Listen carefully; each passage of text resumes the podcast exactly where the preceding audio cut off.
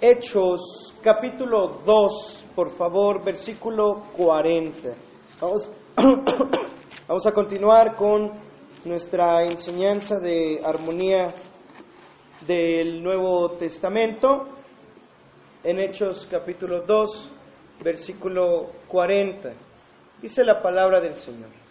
Y con otras muchas palabras testificaba y les exhortaba diciendo, sed salvos de esta perversa generación. Y con otras muchas palabras testificaba y les exhortaba diciendo, sed salvos de esta perversa generación. Amado Señor, aunque es solo un versículo, Padre, hay bastante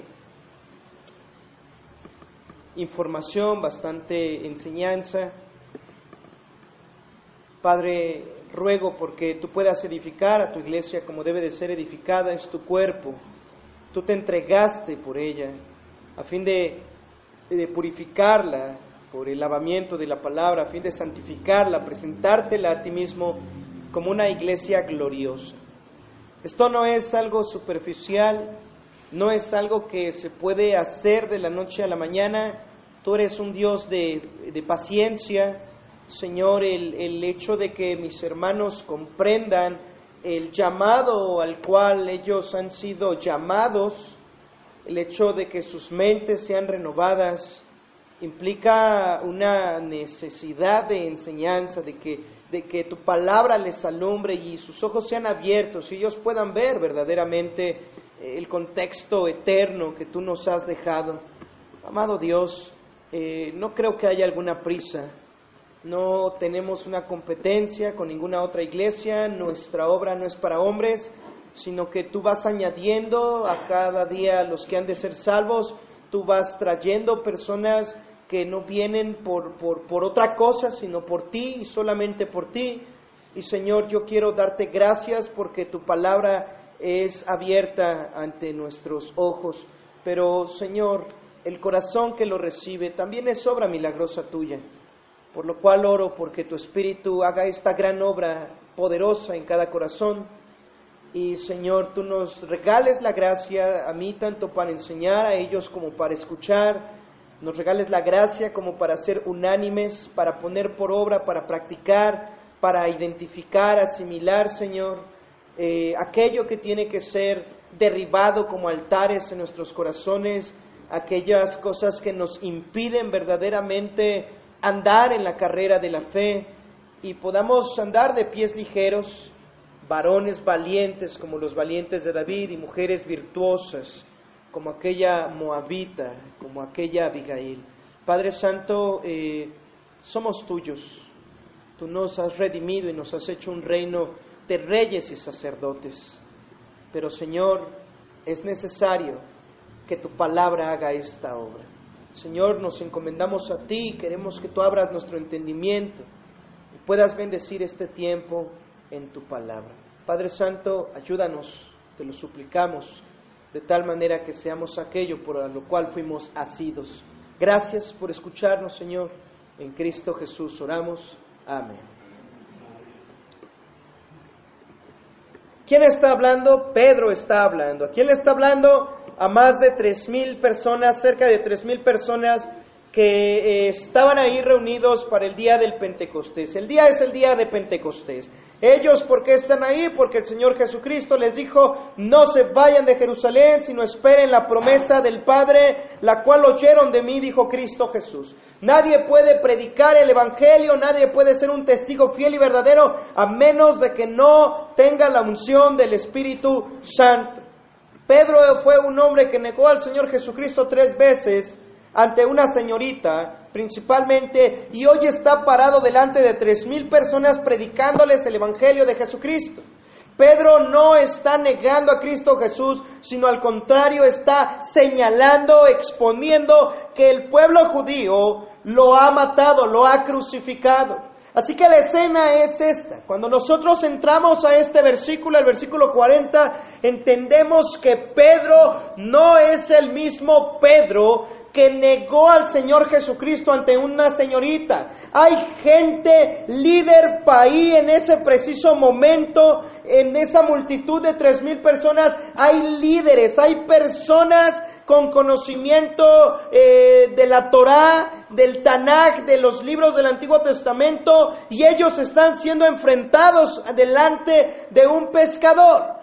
Pedro ha usado pasajes como Joel capítulo 2, como Salmo 16, para poder exponer bíblicamente que aquel que ellos habían crucificado unos pocos días anteriores, 50 días atrás para ser exactos, eh, eh, eh, ese hombre era realmente el Mesías. Así que todo está cambiando. La predicación está abriendo el entendimiento de esa audiencia y ellos en el verso 37 dice la escritura que al oír esto se compungieron de corazón y dijeron a Pedro y a los otros apóstoles, varones hermanos, ¿qué haremos? La respuesta de Pedro, después de que expone que mataron al Mesías, es arrepiéntanse y bautícese cada uno de ustedes en el nombre de Jesucristo para perdón de los pecados y recibirán el don del Espíritu Santo. Hay muchos muchos puntos que podemos observar. Pedro no los llevó a hacer una oración. Pedro no está usando un método. Pedro lo único que está haciendo es exponer las escrituras y como respuesta los oyentes, la audiencia está diciendo yo qué tengo que hacer entonces. No se le está diciendo lo que tiene que hacer. Pedro está confiado que lo que está sucediendo en ese momento es el cumplimiento de Joel 2, de Jeremías 31, de Ezequiel 36, verso 26. Es decir, en el Antiguo Testamento Dios tuvo un conflicto con el pueblo de Israel porque aunque el pueblo de Israel sí ofrecía los sacrificios que demanda la ley levítica, el sacrificio de sangre derramada, el corderito, el guardar Shabbat, etcétera, etcétera, aunque el pueblo de Israel es un pueblo que quiere cumplir la ley, es un pueblo que no ama a Dios. Y contra eso ninguna religión puede hacer nada. Podrán hacerte que guardes Shabbat, podrán hacerte que no uses cierto tipo de ropa, que uses la kipa, te podrán decir que no comas ciertos alimentos, pero el corazón que ama a Dios, solo Dios lo hace. Esa era la profecía, que Dios desecharía al pueblo de Israel étnico, porque entonces de ahí mismo y de otros que pueblo que no me conocía me dirá, Dios mío, yo le diré, aquí, el pueblo dirá, aquí estoy Señor, pueblo que no me conocía hoy me dirá, mi Dios. Esa es la profecía. ¿De dónde la iba a sacar? ¿Cómo es que tú siendo mexicano en este momento estás invocando el nombre del Señor si no eres judío? No conoces ni la Mishnah, ni la Torah, ni el Tanakh, no creciste con esta tradición, no creciste con todas estas prácticas judaicas, hebreas. ¿Por qué hoy lo amas? Sencillamente porque se ha cumplido la profecía. Tú eres el resultado de cumplimiento de esta profecía. ¿Y quién lo hizo? Lo hizo el Espíritu Santo. El Espíritu Santo es quien ahora ha manifestado que ha venido a morar, a cambiar corazones y a morar en el interior de las personas. Esta es la promesa. La promesa de la venida del Espíritu Santo, pero no solamente es que Él vendría y quitaría el corazón de piedra y daría uno de carne, sino que además la promesa era que la serpiente, la cabeza de la serpiente sería aplastada en Génesis 3.15. Si el Espíritu viene y hace un pueblo de toda tribu, lengua y nación, de ambos pueblos, gentil y judío, hace un solo pueblo, este pueblo es el resultado, el fruto de la simiente. Isaías 53 nos va a explicar que verá el fruto de su aflicción y quedará satisfecho. ¿Quién? Cristo, el Mesías, el Salvador. ¿Para qué vino? Vino para redimir, hacerse para sí mismo un pueblo que le ame y le adore, lo cual una religión no puede hacer. Así que Pedro en el verso 39 le dice a las personas, porque para ustedes es la promesa y para sus hijos y para todos los que están lejos y para cuantos el Señor nuestro Dios llamare.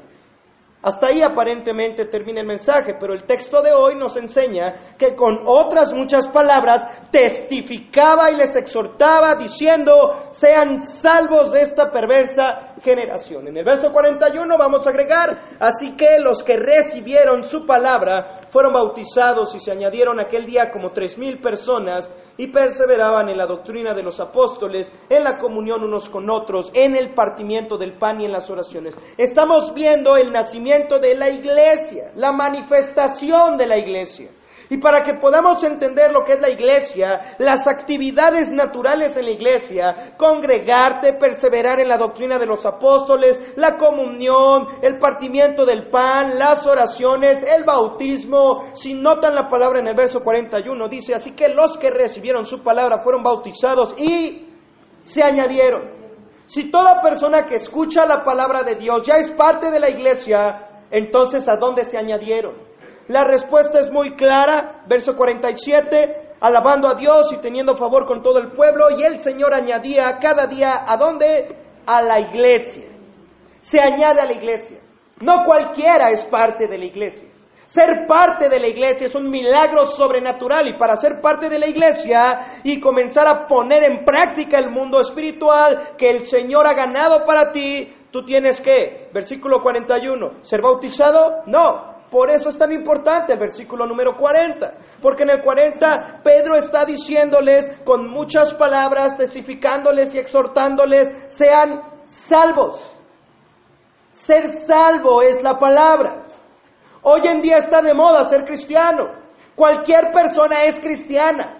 Hay personas que dicen, yo hoy soy cristiano, antes era católico, pero desde que yo ya me, cambié y yo ahora soy cristiano y ando en esto del cristianismo, no, una persona que habla así no es salva, porque no es cambiarte de religión, no es una galería, no es un menú de opciones. Sencillamente, la iglesia es el cuerpo de Cristo. Es el rebaño del buen pastor. La iglesia de Cristo no es una empresa, tampoco es aquella opción en la que tú eliges, voy a ver de qué se trata esto y después, no, pues como que no me gustó y voy a ser budista. No, para ser parte verdaderamente de la iglesia de Cristo, tú debes de ser salvo.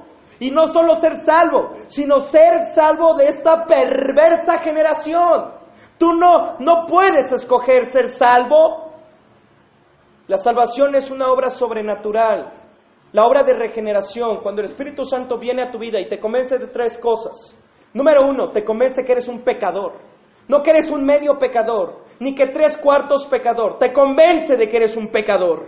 Literalmente te hace ver la realidad de tu vida, que eres una persona caída, que por más que has intentado estar bien con Dios, no bien contigo, bien con Dios, no has podido. Porque hay muchas personas que quieren ser cristianas para cambiar de religión, estar más tranquilos. Error.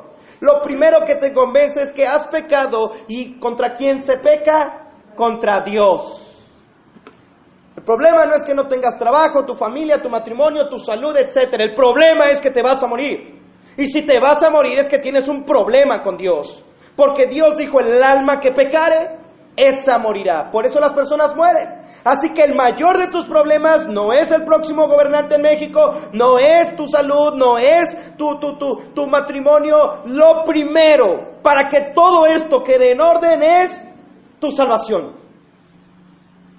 Ya viste que vas a morir y que tienes cuentas que presentar delante de Dios. Ahí comenzamos.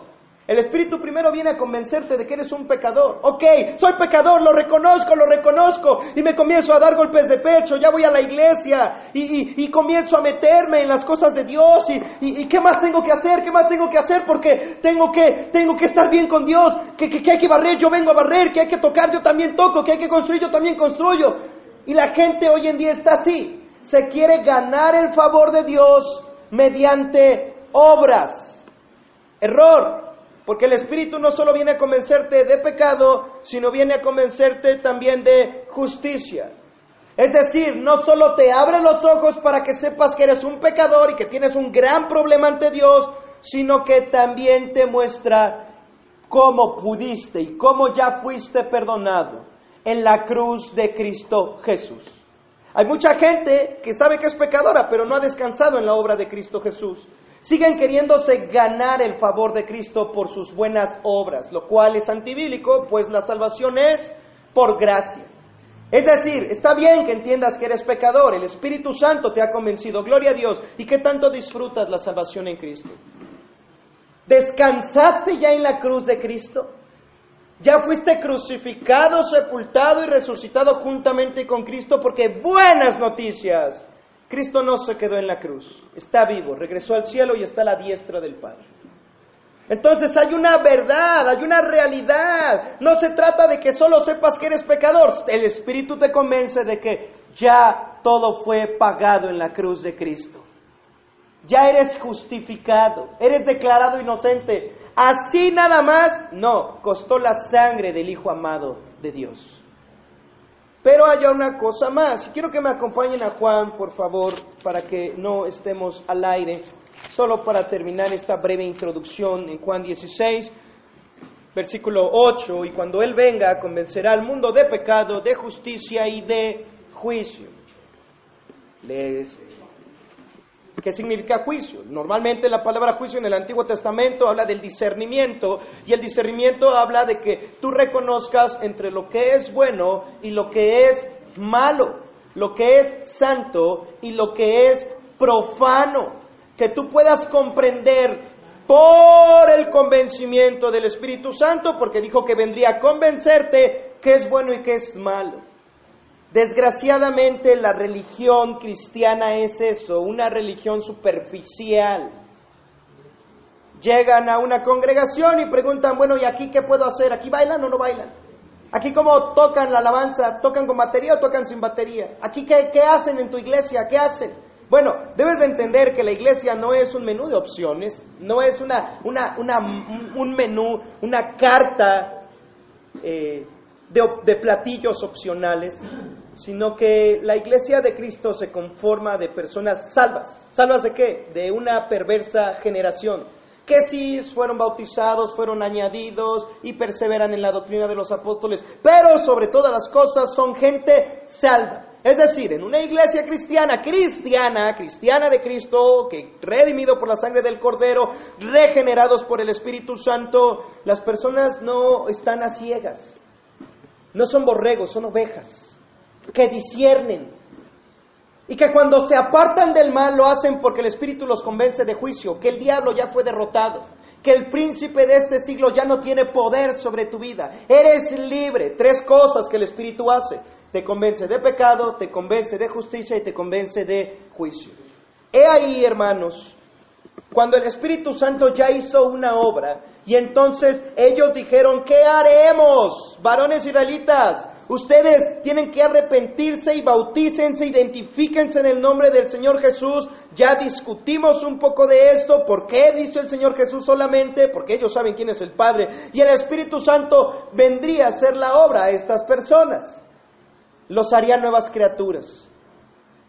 Así que Pedro por lo que nos dice la escritura, con muchas otras, aparte de lo que leímos de, Hechos capítulo 2 anterior al verso 40, del 1 al 39, hay más palabras con las cuales Pedro testificaba y exhortaba. Les decía, sean salvos de esta perversa generación. Es necesario, hermanos, testificar y exhortar Pedro no solo les dijo qué tenían que hacer, sino ahora les está, como hoy en día lo conocemos, discipulando, capacitando qué sigue. ¿Qué sigue? Ok, ya creíste en Cristo Jesús y luego qué? ¿Qué sigue? Hay gente que dice que es evangelista y que su trabajo solo es ganar almas, ganar almas, ganar almas como los de 3 millones para Jesús y que solo van a ganar ese día a 5 millones para Jesús o 20 millones para Jesús. ¿Y qué sigue? Porque en México, si hubieran ganado los 8 millones para Jesús el año pasado, que solo fue uno, pero con uno ya se hubiera convertido la, la, eh, la CDMX. Porque con 12 convertidos fue trastornado el imperio romano. Ahora, con unos 2 millones convertidos, imagínense, con un millón convertido, la CDMX ya no sería lo que es ahorita, ¿verdad? Si verdaderamente se hubieran convertido, pero no. Entonces aquí notamos algo, que Pedro lo que hace es testificar y exhortar. Y tú estás llamado, si has creído, si estás creciendo, si estás ejerciendo tus dones del Espíritu Santo, tú estás llamado a testificar y exhortar. Algunas personas creen que esto es lo único importante. Hermanos, Quiero empezar al revés el día de hoy. Quiero empezar de lo pequeño a lo más. Para que ustedes puedan entender qué es testificar y qué es exhortar, que ambas son brazos, ambos son partes cruciales en el crecimiento y el establecimiento de una iglesia, el cuerpo de Cristo Jesús, cómo debe de presentarse ante el Señor.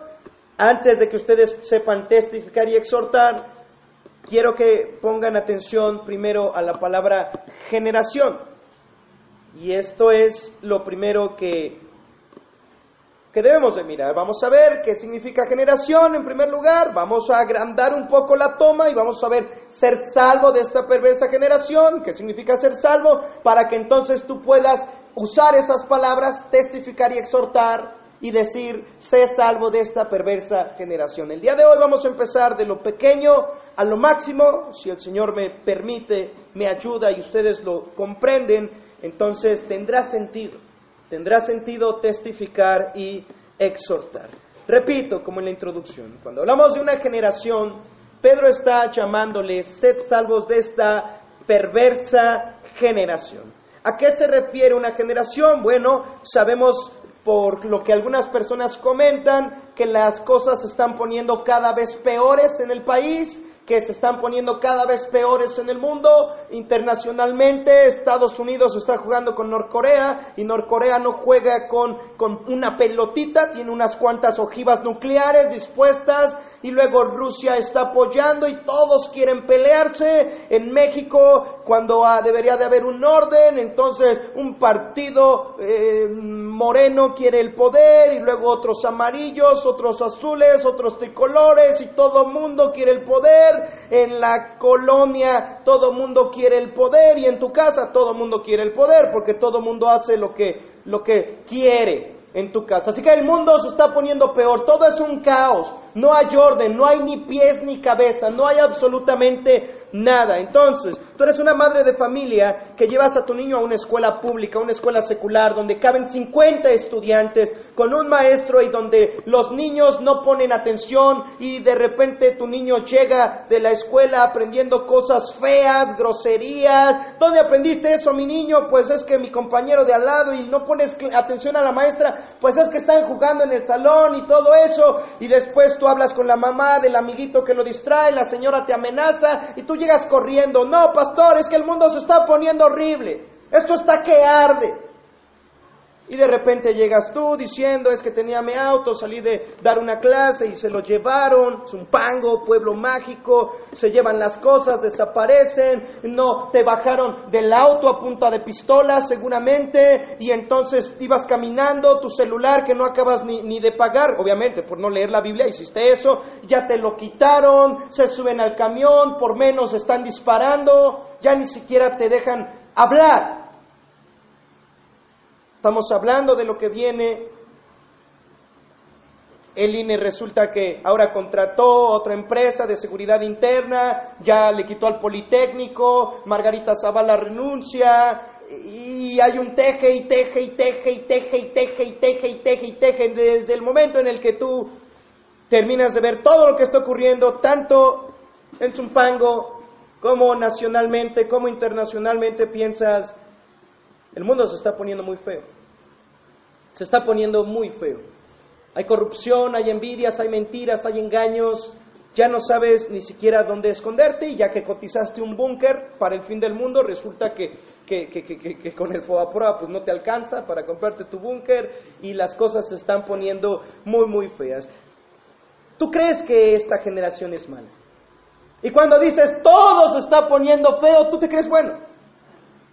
¿Y tú te crees que, que tú eres el único justo sobre la faz de la tierra? ¿Y crees que tú mereces un mejor planeta para ti solo? Donde la maldad ya no va a existir. Sí, hermanos, sabemos que hay maldad. Pero al leer la Biblia sabemos desde Génesis que la maldad se multiplica, crece, abunda. Dios ya le puso límite una vez pero no la ha quitado. Hasta que, como dice Isaías, enrolle, sacuda, como el plato se lava, lo friegue y lo ponga boca abajo, hasta que haya cielos nuevos y tierra nueva, donde mora la justicia, ya no va a haber esa maldad. Ya no va a haber esa maldad. Mientras tanto, hay una realidad, quizás sea frustrante o triste para ti, hay violencia, hay asaltos, hay narcotráfico, en la escuela hay corrupción, en el médico no hay medicinas. ¿Y tú crees que cuando no te dan lo que te tienen que dar o te cobran cuando no te tienen que cobrar, tú crees que son corruptos? Y tú te crees muy justo y muy santo, pero te digo algo, tú también eres corrupto. Lo primero que tienes que entender cuando hablas de una perversa generación no es que tú eres bueno y que todos fuera de ti son malos. Lo que quiero es que quites de tu cabeza la idea de que una perversa generación son metralletas, drogas, violencia. Eso no es perversa generación. Pedro está parándose frente a un grupo de gente que no es ni narcotraficante ni política. Y le está llamando perversa generación. Está frente a un grupo de gente llamado judío que tiene el conocimiento del Dios Altísimo, pero han matado al Hijo del Dios Altísimo. No lo supieron identificar. No supieron que Él era el Mesías. Así que, para empezar, y en primer lugar, lo que ustedes tienen que entender es a qué nos referimos cuando hablamos de una generación perversa y maligna. No hay cosa más perversa que tener el conocimiento de Dios y rechazar el conocimiento de Dios. Los demonios saben de Él y tiemblan, pero no se postran ante el Señor. Una generación perversa y maligna es aquella generación que tiene el conocimiento de Dios y no vive piadosamente, no vive temiendo a Dios, no persevera en el conocimiento de Dios. En Juan capítulo 8 las escrituras nos dicen que Satanás no puede permanecer en la verdad, pero sabe la verdad, tiene el conocimiento de la verdad, pero no puede permanecer en el conocimiento de la verdad. He ahí He ahí el problema, que no puede permanecer en el conocimiento de la verdad. Lo rechaza abiertamente. Eso viene en Juan 8:44. Así que el hombre demuestra su verdadera maldad, su verdadera violencia, su verdadera depravación, su verdadera perversión al rechazar a su Creador. Y hoy que Cristo fue crucificado por nuestros pecados, al rechazar al Hijo amado de Dios. Las personas tienen la idea de creer que no son tan malas o que son buenas, pero esta no es una realidad. Hay unas características para esta generación mala a la cual Pedro está hablando, es una audiencia judía y el Señor Jesucristo también le llamó perversa generación o le dio otros adjetivos a esta generación, porque Cristo estuvo en la tierra, le enseñó personalmente a las personas y ellos le rechazaron. De tal manera que él dijo, ay de ti Betsaida, ay de ti Capernaum, porque si en Tiro y en Sidón se hubieran hecho los milagros que se hicieron en tu tierra, tiempo a que se arrepintieran hubiera habido. Vieron al Mesías, vieron milagros, vieron señales, nunca había hablado ningún hombre como él, nadie antes había hablado con tanta autoridad, pero el pueblo de Israel rechazó al, al Mesías Salvador. Mateo capítulo 12, por favor, Mateo capítulo 12, los fariseos y escribas se acercan al Señor y quieren creer en el Mesías y le dicen, maestro, deseamos ver de ti señal. En el verso 39, que usamos para nuestra introducción el día de hoy, Mateo 12, 39, él les respondió y les dijo, la generación mala y adúltera demanda señal, pero señal no les será dada, sino la señal del profeta Jonás. Pedro le llama perversa generación a este tipo de gente que vivió con el Mesías, que vio milagros, que tiene un conocimiento y lo rechazan abiertamente. Y ahora Cristo le llama la generación mala y adúltera. Ya tenemos tres características. Perversa, mala y también le llama adúltera. Ahora, en Marcos capítulo 8, en otra escena, Marcos capítulo 8, el Señor Jesucristo les anuncia que se va a entregar, que va a morir o que lo van a matar. Y entonces Pedro le dice, ten misericordia de ti, Señor. Cristo le dice, quítate delante de mí, Satanás. En el versículo 34, Marcos capítulo 8, versículo 34, dice que el Señor llamó a la gente y a sus discípulos, les dijo, si alguno quiere venir en pos de mí, niéguese a sí mismo y tome su cruz y sígame, porque todo el que quiera salvar su vida, la perderá, y todo el que pierda su vida por causa de mí y del Evangelio, la salvará. El que la pierda, la salvará. Hablamos de salvación, no pierdan de vista esta escena, verso 36. Porque ¿qué aprovechará al hombre si ganare todo el mundo y perdiere su alma? ¿O qué recompensa dará el hombre por su alma? Porque el que se avergonzare de mí y de mis palabras en esta generación adúltera y pecadora, tenemos más características. Más características de esta generación, según el Señor Jesucristo, Pedro, Pedro le llama perversa, el Señor Jesucristo le llama mala, adúltera, ahora el Señor repite que esta generación es adúltera y que es pecadora. Se peca únicamente delante de Dios. Entonces, tenemos algunas características. ¿Por qué esta generación es mala? ¿Por qué esta generación es adúltera? ¿Por qué es perversa? ¿Por qué es, es, es pecadora? Bueno, la maldad no es otra cosa más que el rechazo de la bondad. Así como no existe el frío, sino que es ausencia de calor, y no existen las tinieblas, sino que es ausencia de luz, de la misma manera la maldad es ausencia de Dios. Cuando hablamos de una generación mala y adúltera, estamos hablando de una generación sin Dios, que el Señor Jesús enfatizó, de labios me honran, pero su corazón está lejos de mí. Hablamos de una generación que puede tener a Dios en la boca, como dice algunas personas, tienen al Jesús en la boca, pero en su corazón ellos no son fieles, sino que juegan cuando hablamos de adulterio, no estamos hablando de una persona que se está eh, eh, eh, metiendo en una relación íntima con otra persona. Cuando hablamos de adulterio, el Señor Jesucristo dijo que basta con mirar a una mujer para, para desearla, para codiciarla, y eso es adulterio. Estamos hablando de un corazón que no es fiel, Estamos revelando, está poniendo a la luz un corazón que es de doble ánimo, un corazón que no tiene convicciones, un corazón que compromete la fidelidad. Un corazón que es adúltero es un corazón que puedes llegar a ofrecerle cualquier propuesta y entonces él puede comprometer sus convicciones sin importar lo que te estén ofreciendo. Este corazón sopesa y dice, si me conviene o no me conviene, lo deseo o no lo deseo, me afecta o no me afecta. Un corazón adúltero es un corazón sin convicciones, un corazón sin definición, un corazón que no es fiel. Aquí tenemos una realidad. Esta generación es adúltera, dice el Señor. Es mala y adúltera. Porque esta generación sí tiene a Dios, pero tiene una larga lista de dioses también.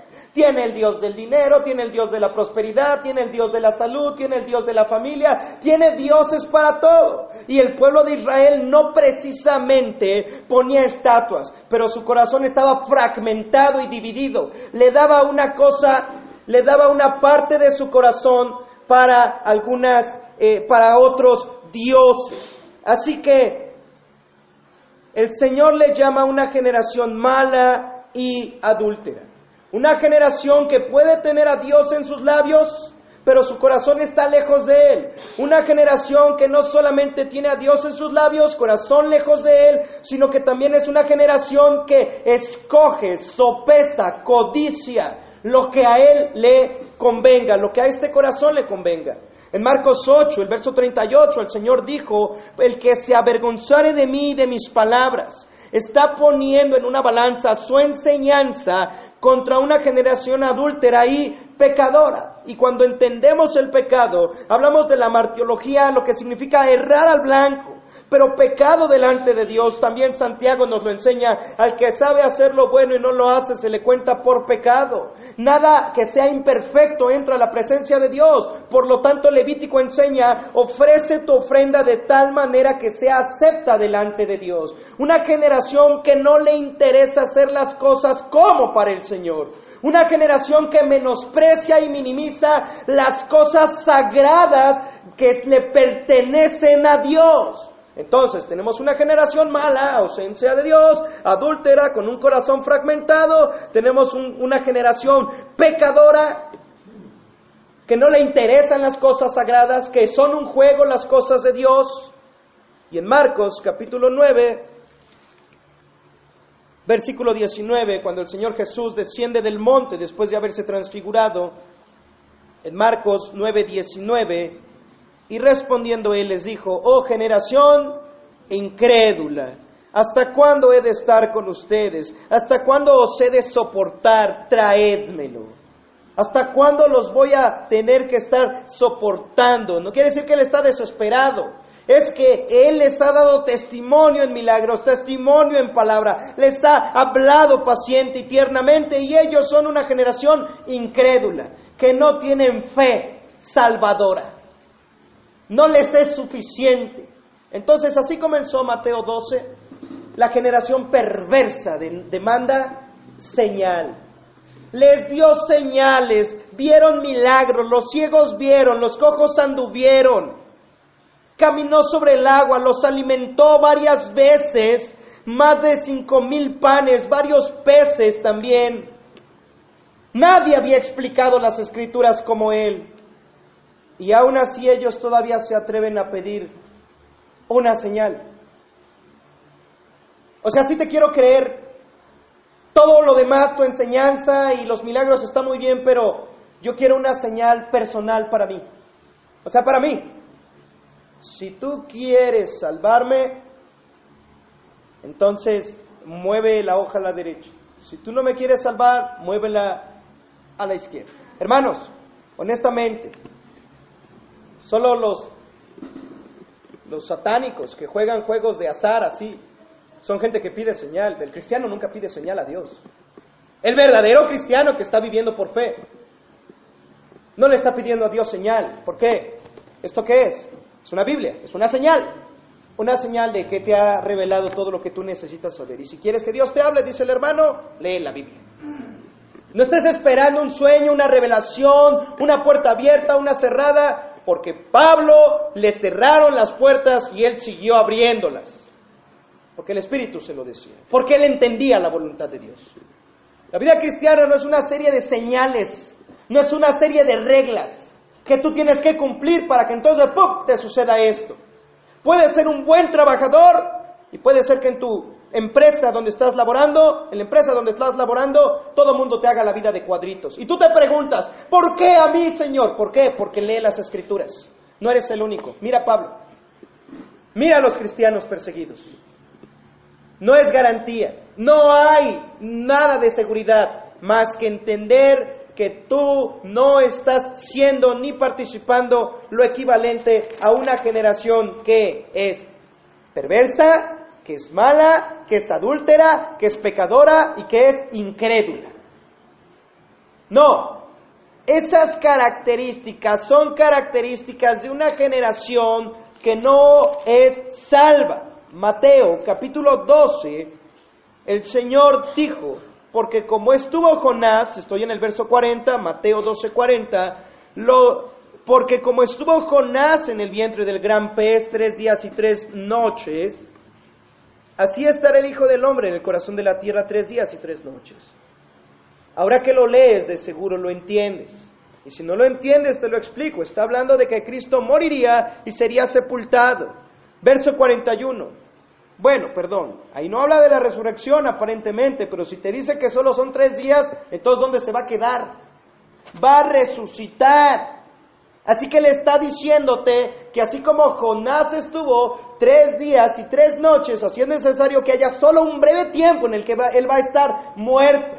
Y cuando se presenta delante de Juan en el libro de Apocalipsis, el Señor Jesús se presenta diciendo, y el que estuve muerto y vivo, Así que la señal es la muerte, sepultura y resurrección. Es la única señal que se le está dando a una generación que es mala, que es adúltera, que es incrédula y que es perversa.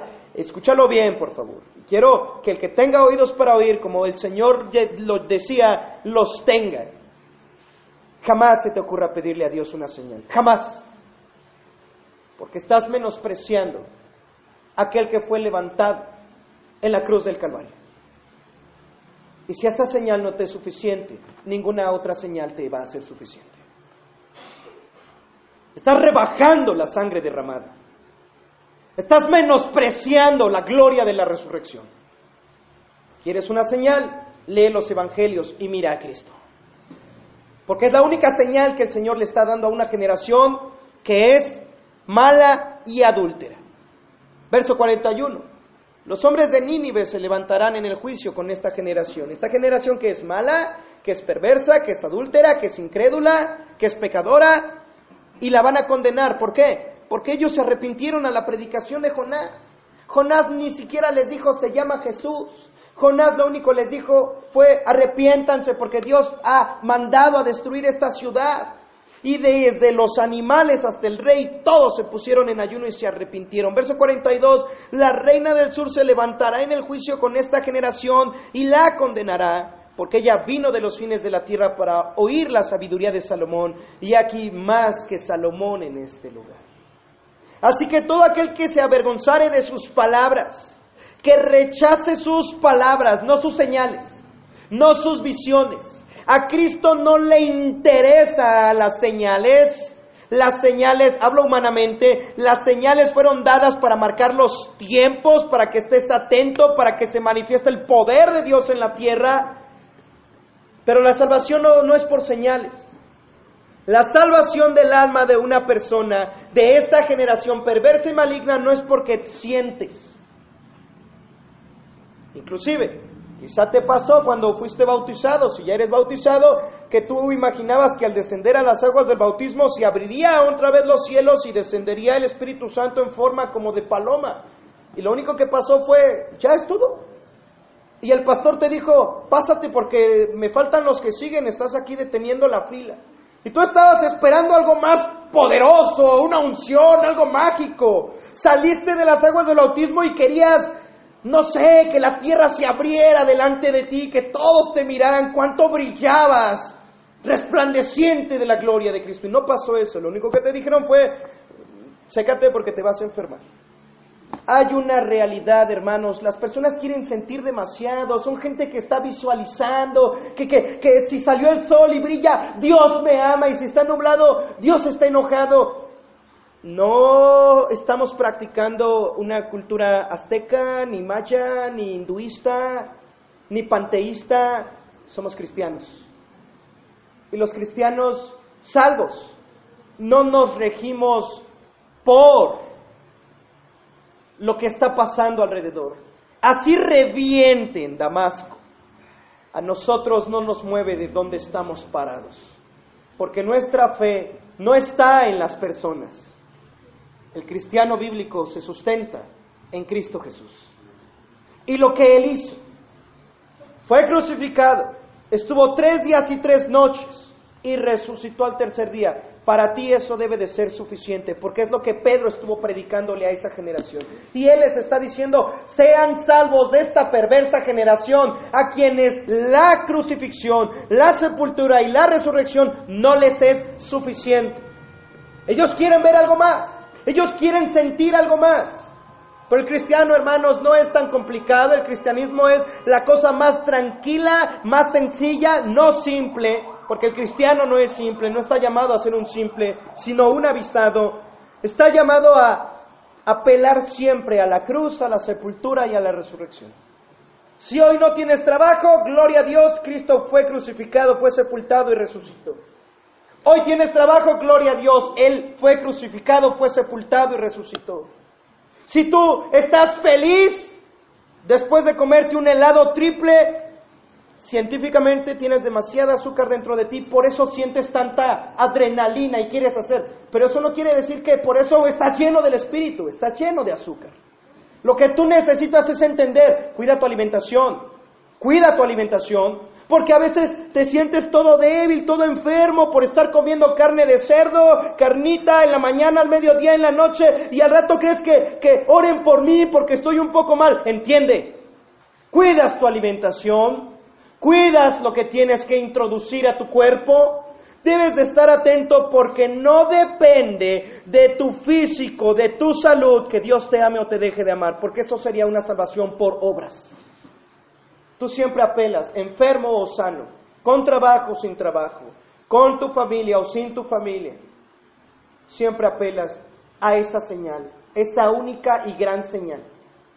Y Pedro les está diciendo a ellos, sean salvos de esta perversa generación. Así que hermanos, entiendan primeramente, lo que hace una generación perversa no es que sale con metralletas a la calle o que avientan granadas, o que son delincuentes, se suben al camión y te quitaron tu celular, y solo por eso es perversa la generación. No, hermanos, abran los ojos, por favor. La generación perversa es aquella que teniendo a Dios en la cabeza no lo tiene en el corazón.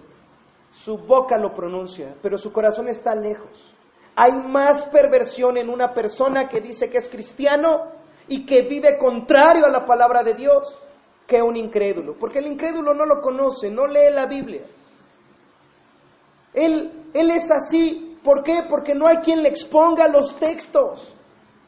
Y es natural, una persona que no está leyendo las escrituras, es natural que, que, robe, que sea adicto, que tenga tres, cuatro mujeres, es natural que ande cambiando de trabajo, es natural que, que viendo el Facebook la mujer eh, eh, reencontre una pareja y deje a los hijos con el papá. Es normal, ¿de qué se espantan las personas? Es natural y de hecho, yo esperaría más cosas todavía, pero por la misericordia de Dios, esta maldad está contenida esta ausencia de Dios, pero es natural. Lo que no es natural es que una persona que constantemente está siendo expuesta a la enseñanza de la palabra de Dios, su vida no cambie. Y después esté diciendo, Dios está conmigo. Cuando roba, cuando queda mal, cuando engaña, cuando miente, esa persona que usa a Dios con sus labios, pero que su vida refleja otra cosa, es una generación perversa. Así que ya identificamos en la introducción, la generación baby boom es resultado de qué? De la Segunda Guerra Mundial, ¡pum! Todo el mundo quiere tener hijos y la, la, oda a la vida. La generación X es una generación que pues está en un trance y la generación millennial pues le tocó de todo y, y un millennial, dicen por ahí los que saben y los que hacen estudios, un millennial no le interesa ya las riquezas. No lo puedes tener en un empleo, porque ellos solo quieren disfrutar la vida sin preocuparse, porque crecieron oyendo canciones de ese tipo. Entonces, las personas no les interesa características de cada individuo. Entonces, ¿qué caracteriza a una generación perversa? No son las metralletas, no es la delincuencia, sino es ese, ese tipo de gente que habla con Dios en la boca, pero que su corazón está lejos de Él. ¿Entendiendo esto, hermanos? Ahora nosotros tenemos que entender la siguiente frase completa. Pedro en Hechos 2.40 les está predicando. Con otras muchas palabras les testifica y les exhorta, sean salvos de esta perversa generación. Así que Quiero que noten, en segundo lugar, que Pedro les está diciendo a los oyentes, sed salvos. Y el énfasis de Pedro no está en lo que Dios ha hecho, porque Dios envió a su Hijo a morir por nuestros pecados, sino que Pedro ahora les está diciendo a ellos, está poniendo la responsabilidad en quienes dicen que han creído. Esto quiere decir, yo te predico el mensaje de salvación, las buenas noticias. Cristo murió por tus pecados, fue sepultado y resucitó, de tal manera que ya fuiste perdonado en la cruz del Calvario. Ok, mucha gente oye ese mensaje.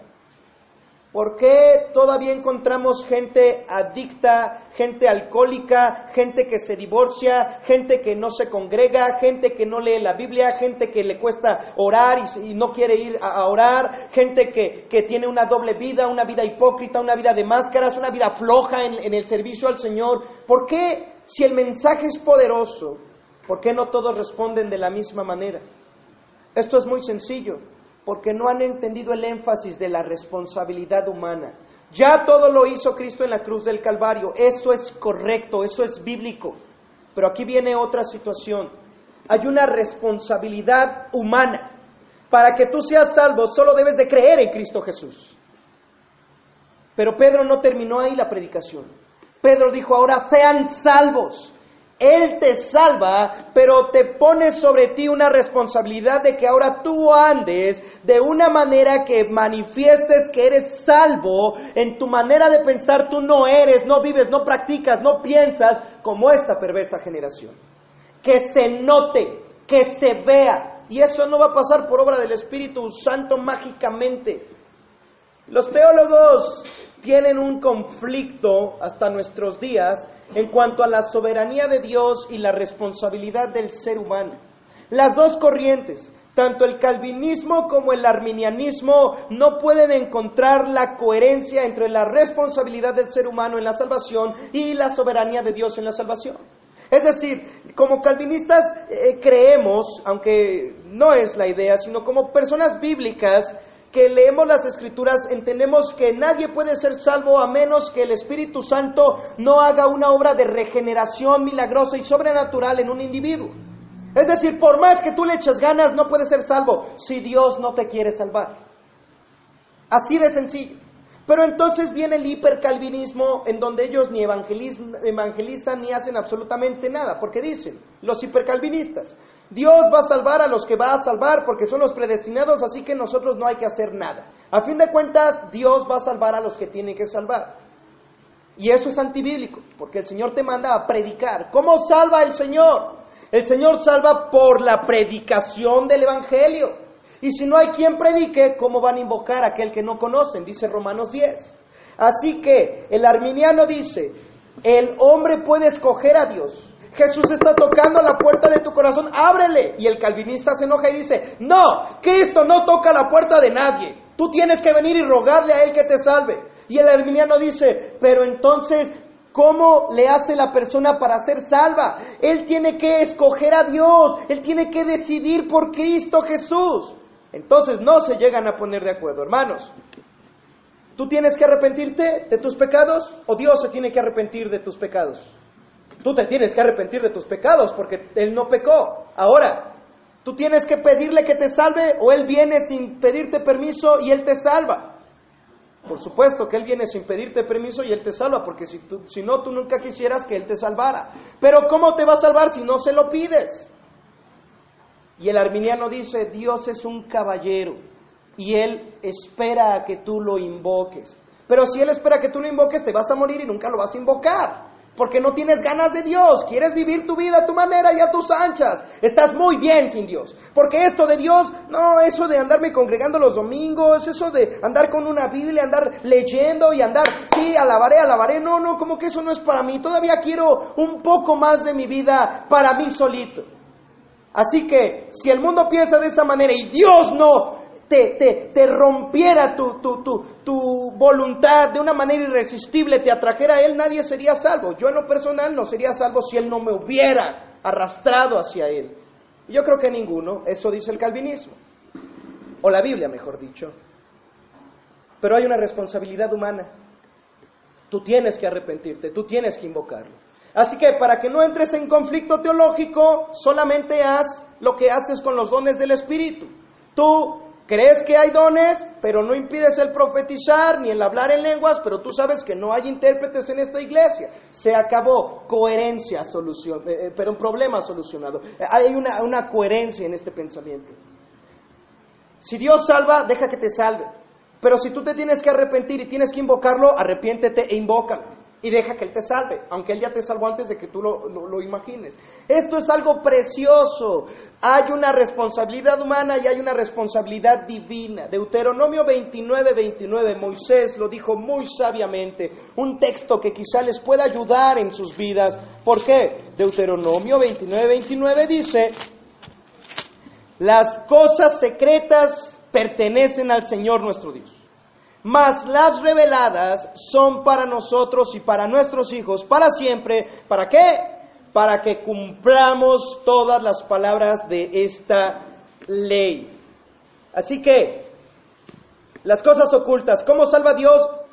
Él lo sabe. La predestinación de las almas, Él lo sabe. ¿Quiénes van a ser salvos? Él lo sabe. ¿Cómo lo hace? Él lo sabe. A ti no te compete estar intentando descubrir esa área, pero lo que sí es tu responsabilidad es, deja el alcohol, deja de endeudarte, deja de mentir, deja de robar, deja de ver ciertos programas que no te edifican, deja de siempre caer en el mismo error. Educa a tu hijo. Eso sí te compete a ti, ¿entiendes?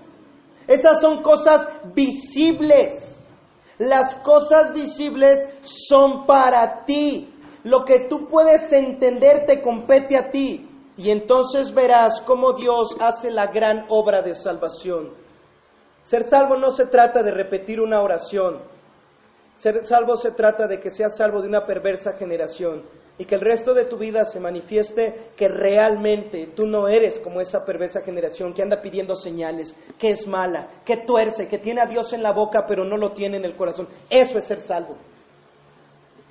Ustedes se encontrarán con muchas personas que dicen que son salvas, que recibieron a Jesús en su corazón, pero no saben cómo dejar el pecado. Y vuelven a caer y recaen y recaen y recaen. Hay pecados obvios que el Señor nos llama a dejarlos. Hay luchas internas que traemos arrastrando por más años, pero no hay salvaciones perfectas. Ser salvo no quiere decir que nunca más vas a volver a pecar. Ser salvo no significa que vas a ser perfecto y nunca vas a caer. Miren el Antiguo Testamento a David. ¿Sabes lo que hizo David? Mató, mató a su mejor amigo para acostarse con su esposa. ¿Él era salvo? Claro que sí. ¿Con el Espíritu de Dios? Claro que sí. Tú puedes ver a las personas en el Antiguo Testamento. ¿Tú crees que Abraham no tenía una gran fe? Tenía más fe que tú y que yo. Y sabes, cayó dos veces en el mismo error. Tú puedes ver a Salomón. Tiene el Espíritu de Dios sobre de él y es tan sabio como nadie más en la tierra. ¿Y sabes cuántas esposas tuvo? 300. ¿Y sabes a cuántos dioses les levantó altares? A muchos más. Mira a Adán en el jardín del Edén, perfecto, creado a imagen y semejanza de Dios. ¿Y sabes qué? Se entregó al pecado. Si no es Dios quien te está sosteniendo, tú no eres nada y vas a entregarte al pecado. Ser salvo no quiere decir que no pecas. Ser salvo quiere decir que tu mente está siendo transformada y que la manera en la que antes tú veías la vida y cómo vivías debajo del cielo en esta tierra, esta aparente vida que era solo muerte, muerte, muerte, muerte, todo lo que tocabas lo echabas a perder, todo lo destruías. Ser salvo se trata de que tu mente en primer lugar sea renovada. Así que cuando Pedro le dice, sean salvos de esta perversa generación, no les está diciendo que pueden ellos salvarse, sino que les está diciendo que una vez que han creído en Cristo Jesús, se arrepientan y se bauticen y hagan todo como Cristo lo ha ordenado, para que tomen la promesa, para que el Espíritu Santo los transforme, para que ustedes crezcan y se pueda ver que son salvos. La Biblia usa tres tiempos para la salvación. Él ya te salvó. ¿Dónde? En la cruz del Calvario fue sepultado y resucitó para que nosotros seamos inocentes, justos, sin delito, sin mancha. Ya sucedió. Si tú lo crees, eres salvo. Así de sencillo, así de sencillo. Así de fácil, no fue fácil. La sangre del Hijo de Dios, del Dios bendito, fue derramada. No es cualquier cosa. Pero no es por obras. No hay nada que puedas hacer para ser perdonado. Solo créelo. Solo aférrate a ese mensaje. Pero entonces ahora comienza a vivir como si fueras alguien perdonado. Estás siendo salvado en este momento. Y el día que Cristo regrese vas a ser salvo. Tres tiempos, pasado, Él ya te salvó en la cruz. ¿De qué te salvó? De tus pecados. Pero entonces, ¿por qué sigo pecando? Algunos dicen. ¿Por qué? Porque Él también te está salvando de tu pecado en este momento. Y entonces viene la otra parte. Eh, aunque yo esté batallando con mis pecados, cuando Cristo regrese, ¿habrán pecados que todavía estén dominando algunas áreas de tu vida? Sí, déjame decirte que sí, muy seguramente el Señor cuando venga te encontrará librando una batalla encarnizada contra tu yo interno y en la predicación externa del Evangelio. Y ahí te va a salvar, te va a quitar este cuerpo de carne y te va a dar un cuerpo donde el pecado ya no tiene poder. Mientras tanto en la tierra el cristiano no es alguien que se porta bien, es lo más absurdo que puede pensar el cristiano, que se porta bien, que le echa ganas. No, el cristiano es alguien al contrario, que tiene luchas más, más intensas dentro de sí mismo, porque ahora vemos lo que es bueno y lo que es malo. Y ahora podrías entregarte a lo malo, pero el Espíritu te convence de pecado, de justicia y de juicio, y quieres lo bueno, pero tu carne desea lo malo, y cobra sentido lo que Pablo le escribió a los Gálatas, el deseo del Espíritu es contra la carne y el de la carne es contra el Espíritu. Toda tu vida, mientras estés en esta tierra, vas a tener esas luchas internas dentro de ti. No se van a quitar, hasta que el Señor regrese y tengas un cuerpo donde el pecado ya no tiene nada de poder. Hoy lo vivimos por la fe. Así que hay un grave error. Cuando dice Pedro, sed salvos, algunas personas creen que pueden ganarse el cielo portándose bien, pero la escritura enseña en Romanos 6, ¿no sabéis que los que hemos sido bautizados en Cristo hemos sido bautizados en su muerte? ¿Qué pues voy a seguirme entregando al pecado? En Romanos capítulo 6, por favor. En Romanos capítulo 6, el versículo 12 dice, no reine pues el pecado en su cuerpo mortal, de modo que lo obedezcáis en sus concupiscencias. La maldad va a estar dentro de ti todavía. La diferencia entre ser salvo y no ser salvo es que antes ni me las manos metías. Es decir, tenías una intención, un impulso malo dentro de ti y ya lo estabas haciendo, te entregabas. La diferencia es que ahora luchas, ahora te resistes, ahora dices, no lo quiero hacer. A veces caes, a veces vences. Estás llamado a tener victorias.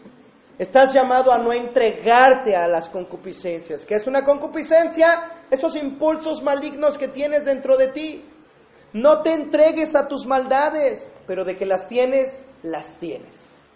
Y cuando ustedes miran a un cristiano, no pueden pensar que es un hombre bien bueno.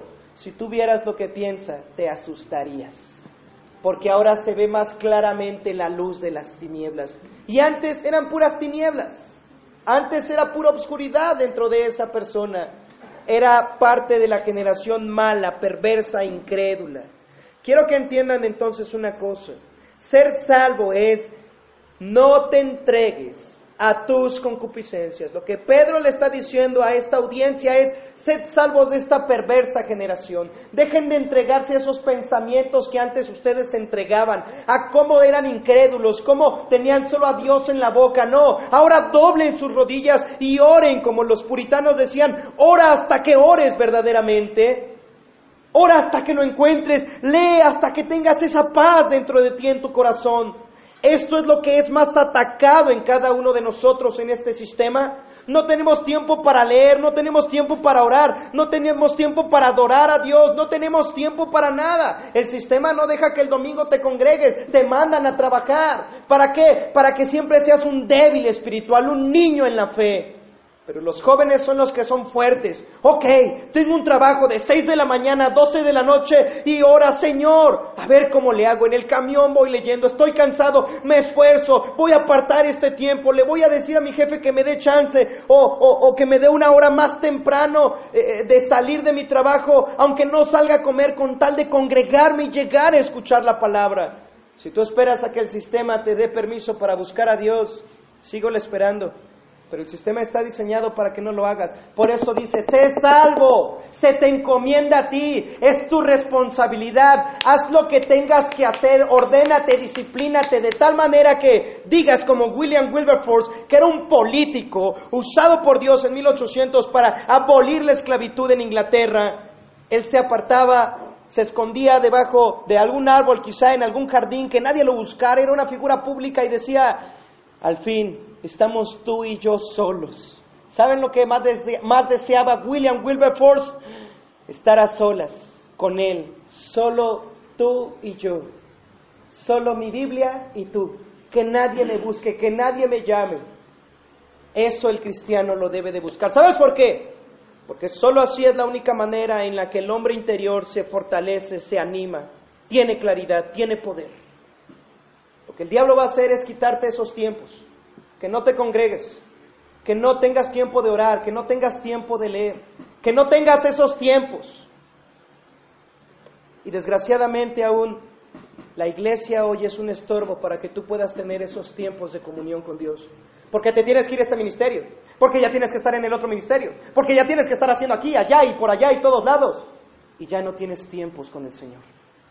Cuando Pedro le dice al, al, pueblo que le está escuchando, sean salvos de esta perversa generación, está dándoles una responsabilidad. No es por obra de, de mágica.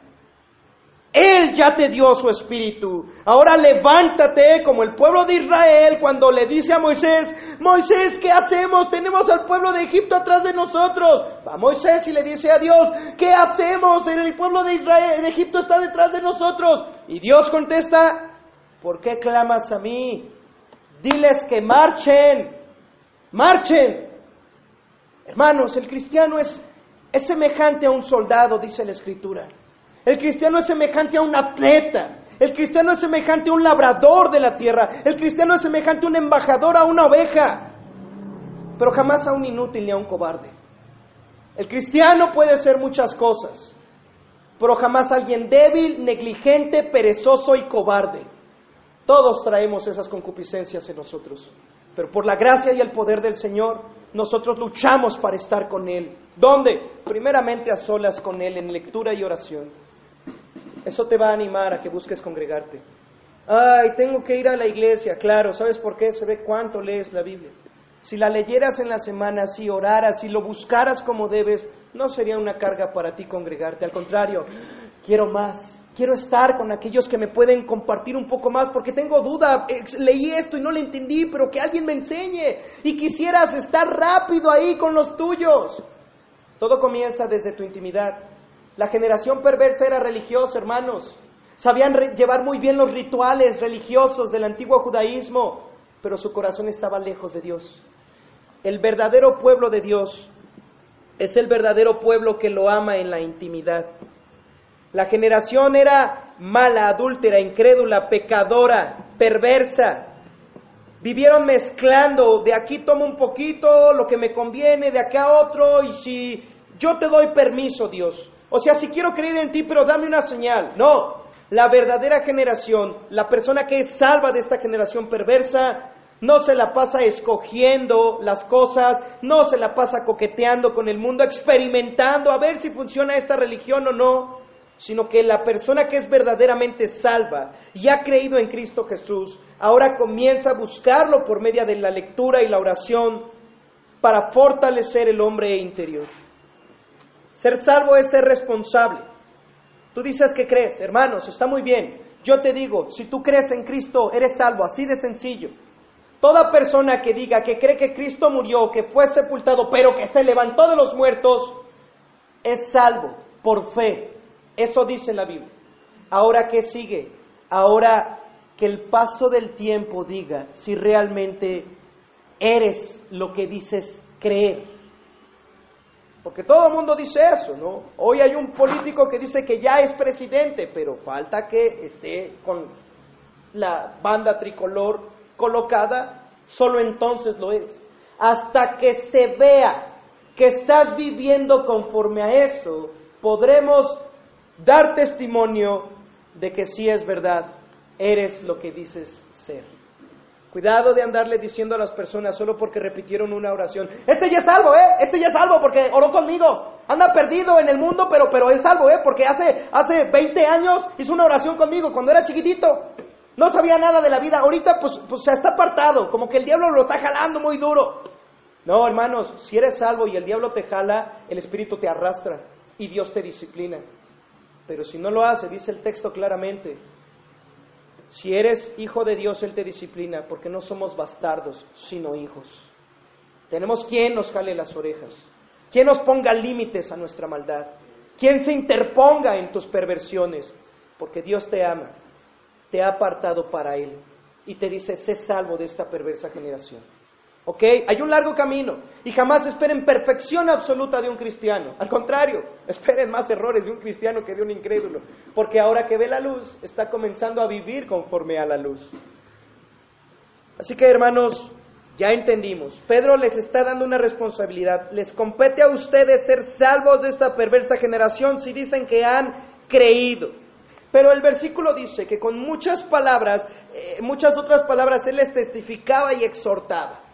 Ok, dos palabras. La primera palabra, testificar, viene del griego diamarturomai. ¿Qué es diamarturomai? Cuando estudiamos me serán testigos, les dije que la palabra griega para testigo es martureo, de donde viene una palabra que es mártir. Mártir es alguien que muere por su fe, por su creencia, que no se compromete a nada más que a su fe o a su creencia, a su dogma, no a su doctrina. Cuando hablamos de dia marturomai, estamos hablando de algo más exhaustivo, algo más intensivo.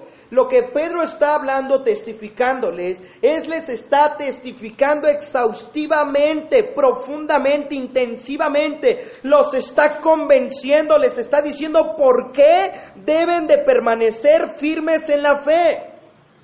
Y la palabra exhortar viene del griego paracaleo, algunos de ustedes tendrán una Biblia católica, saben que no le corremos a las Biblias católicas. Y la Biblia católica, principalmente la Biblia latinoamericana, si no mal recuerdo, en el capítulo 14, 15 y 16, cuando habla del Espíritu Santo, no usa la palabra consolador, sino que dice el paracleto.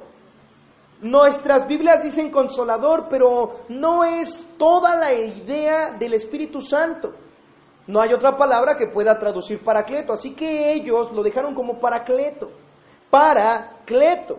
Y nosotros entendemos que exhortar es paracaleo, es básicamente la misma idea del Espíritu Santo, es decir, alguien que exhorta no es alguien que regaña, alguien que exhorta es alguien que habla como el Espíritu Santo habla con las personas. Yo, por lo poco que, o mucho que el Señor me ha permitido caminar a su lado, nunca he tenido un regaño. ¿Qué estás haciendo? Ya te dije. Y no entiendes. Te voy a destruir. Voy a abrir la tierra. En el tiempo que tengo de caminar con el Señor, jamás me ha amenazado.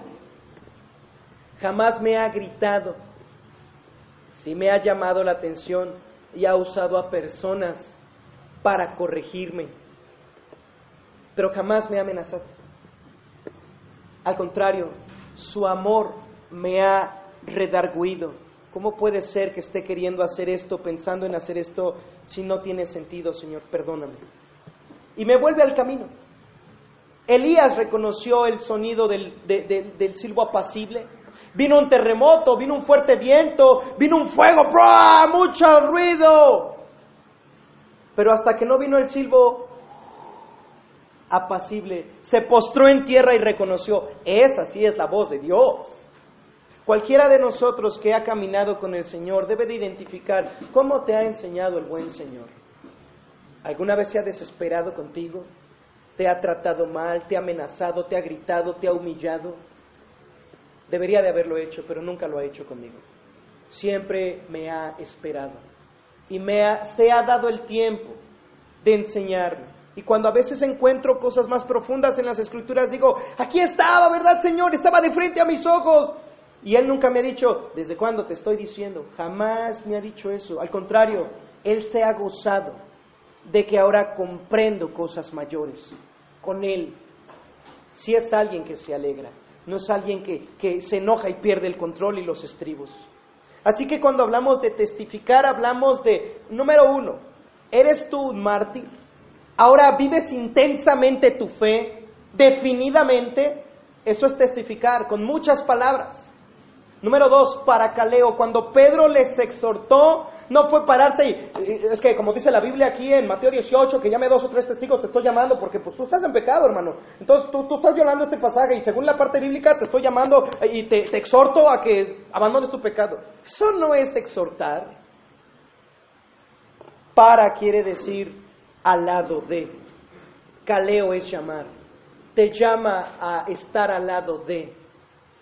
Cuando tú exhortas a alguien, le estás animando a que deje su pecado y tú como referente de vivir intensamente como un testigo fiel y verdadero, le dices, deja eso, te está lastimando, vente para acá. Es exactamente lo que le dijo el Señor a Jeremías, conviértanse ellos a ti y no tú a ellos, para poder testificar exhaustivamente y para poder exhortar y decirle, sé salvo de esta perversa generación, Pedro ya es alguien definido. Su corazón no está fragmentado. Para él esto no es un juego. Jamás va a regresar a sus barcas ni a sus redes. Jamás. Va a morir crucificado de cabeza. Es alguien entregado. Así que cuando hablamos de ser salvo, hablamos de que primero identifiquemos las características de esta generación, por qué es perversa, por qué es maligna, y que yo me autoexamine. ¿Soy alguien de doble ánimo? ¿Soy alguien que pide señal? ¿Soy alguien que solo tiene a Dios en la boca, pero realmente no, no, no me entrego a la obediencia al Señor? Primero tengo que ser alguien definido. Si quiero ser alguien que Dios use para que le pueda decir a alguien, sé salvo de esta perversa generación. Dicen algunas personas que hacer esto es cristianismo radical, pero el hermano Washer dice eso no es cristianismo radical, es cristianismo básico. Cada uno de ustedes que dice que ha creído en Cristo Jesús no puede ser alguien de doble ánimo, no puede ser alguien que juegue con las cosas de Dios. Esto es serio, esto es real y completo. Porque si no, puede pasar algo. En Mateo 12:45, algunos de ustedes pueden ser gente animada. No, sí, voy a cambiar, ahora sí le voy a echar ganas. 12:43 de Mateo. Mateo 12:43. Cuando el espíritu inmundo sale del hombre, anda por lugares secos buscando reposo y no lo halla. ¿Se dan cuenta? Ese pensamiento de ahora le voy a echar ganas es el mismo pensamiento de, la parábola del sembrador. El sembrador salió a sembrar y parte cayó en el camino, parte cayó en piedras y entre espinos. Vinieron las aves y se comieron la semilla del camino. Hay personas que dan chispazos de emoción. No, ¿a poco sí? Jesús murió. No, perdóname, Señor. No, no. Un mes después ya no están. Dicen, en el pueblo es llamarada de petate nada más se la come, esa semilla es comida por el maligno o los afanes de este mundo. ¿Qué pasó? No te veo en la iglesia. Es que tuve que ir a trabajar. Es que, es que, es que, y cualquier situación es cualquier situación del mundo. Ahí, luchando, aplastando el fruto. Ok, escuchan la palabra, lloraron por el Salvador, gloria a Dios por eso, por la fe creemos que eres salvo. Salió el espíritu inmundo dentro de ti, pero cuidado, no te vaya a pasar esto. ¿Por qué? Porque anda por lugares secos buscando reposo y no lo halla. Entonces, dice este espíritu inmundo, voy a volver a mi casa de donde salí y cuando llega la haya desocupada, barrida y adornada. No estamos viendo a una persona salva aquí. Estamos viendo a una persona religiosa. Una persona que sí está decorando su vida. Una persona que, no, desde ahora para siempre ya voy a cambiar. ¿Qué tengo que hacer? Tengo que ir a la iglesia, no voy a faltar ni una vez. Que, que un ministerio, también me meto al ministerio. Gente igual, religiosa, superficial, perversa, pero en su corazón no hay nadie morando, no hay nadie viviendo. Por eso es que se dice que Jesús debe de entrar en tu corazón, el Espíritu Santo debe entrar. Si esta persona, escúchenlo bien, tuviera a Cristo morando dentro de su interior, el Espíritu inmundo no podría volver. Ningún cristiano puede ser poseído por un, espíritu demoníaco, inmundo. No, no puede. Porque ya mora el Espíritu Santo dentro de ti. Solo alguien que no tiene el Espíritu Santo dentro de él puede ser poseído por algún espíritu demoníaco, pero un cristiano jamás. Puede ser lanzado dardos de fuego, puedes vivir en confusión, en chisme y esas cosas, quizá, pero no ser poseído. Así que, verso 45, entonces este espíritu inmundo va y toma consigo otros siete espíritus peores que él, y entrando moran allí, y el postrer estado de aquel hombre viene a ser peor que el primero. La cláusula final agrega, así también acontecerá a esta mala generación. ¿Por qué? Cuando hablamos de la maldad, y hablamos de los últimos tiempos, antes de que Cristo venga, la maldad se tiene que multiplicar. Pero no es esa maldad de metralletas, repito, porque la escritura dice que cuando digan paz y seguridad, entonces va a venir destrucción repentina. ¿A qué maldad se refiere? A un estado en la tierra en el que todo va a estar controlado, va a estar ordenado, va a estar todo perfectamente sistematizado solo que no va a estar reinando el Señor Jesús. Todo sea para vivir en un orden y paz sin Cristo Jesús, sin Dios. Esa es la verdadera maldad. El satanismo verdadero, lo repito, quizá algunos lo han escuchado anteriormente, el satanismo verdadero no anda con las uñas pintadas de negro y tampoco anda ahí con sus estoperoles y sus picos y guitarrazos, no. El satanismo al más puro nivel es intelectual. La ideología de género es satánica. Hacerle creer a un niño que él puede escoger ser niño o ser niña, es un satanismo puro.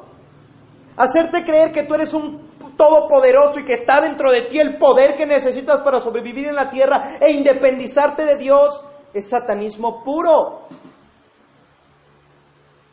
Pero la gente cae erróneamente en la trampa de que si tiene cuernos y picos, es el diablo. Pero si alguien se te acerca a ayudarte y decirte, oye, yo te ayudo a cambio de que tú hoy no vayas a tu iglesia, no lo ven como alguien satánico, lo ven como un amigo. Cuidado, el diablo se disfraza como ángel de luz. Hay una realidad. Esta realidad es que Quizá a algunos de ustedes les ha pasado, como dice el texto, quizá hoy, hoy sabes las cosas de Dios, pero, pero no puedes, lo has intentado, pero no puedes. Solo quiero decirte una cosa, sé salvo. A ti te compete comenzar a limitar la maldad, comienza a cortar los ingresos de maldad hacia ti, entonces te vas a dar cuenta, el Espíritu te va a mostrar qué malo eres. Mira a Cristo y sé salvo. Mira a Cristo y sé salvo. Yo les quiero pedir que ninguno de ustedes venga a la iglesia por religiosidad, sino que ustedes vienen a la iglesia porque ustedes son salvos o quieren ser salvos. Y ninguno de ustedes puede decir, yo ya porque vengo soy salvo. Jamás, eso es antibíblico. El Espíritu va a dar testimonio a tu Espíritu de que eres hijo de Dios. Hermanos te van a decir a ti, gloria a Dios por tu vida, hemos visto crecimiento, oye, qué bien, estás leyendo la palabra, estás creciendo. Pero lo que sí tienes que hacer, si te importa tu alma y quieres ser salvo, solo hay un lugar donde puedes ser expuesto a la palabra de Dios.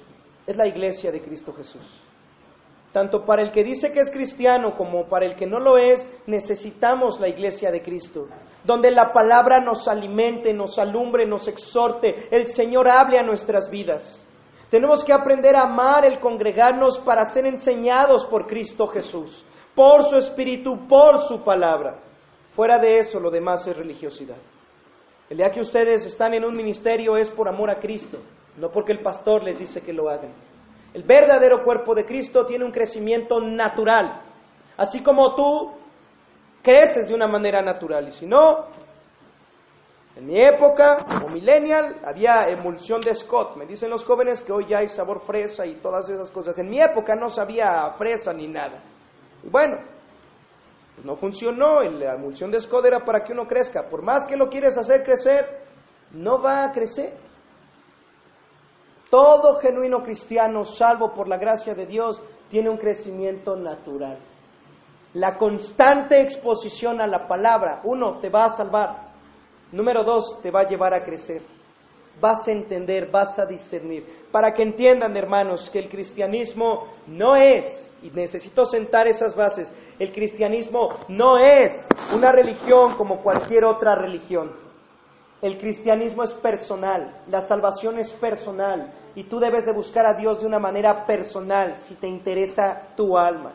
Vamos a entrar a Hechos 2, 41 y 42 y necesitaba sentar estas bases. ¿Por qué? porque vamos a hablar de cosas prácticas de obediencia a Cristo, como el bautismo, como las reuniones de oración, como la Santa Cena, que se practican en una iglesia real, pero hay gente que cree que al celebrar la cena es como en el catolicismo romano, el que hizo su primera comunión puede pasar por la hostia. No, error. Hay gente que cree que, que yo, yo, me quiero bautizar porque ando muy mal y, y, creen que al bajar a las aguas del bautismo pues ya me purificó. No, tampoco el agua tiene poder de nada.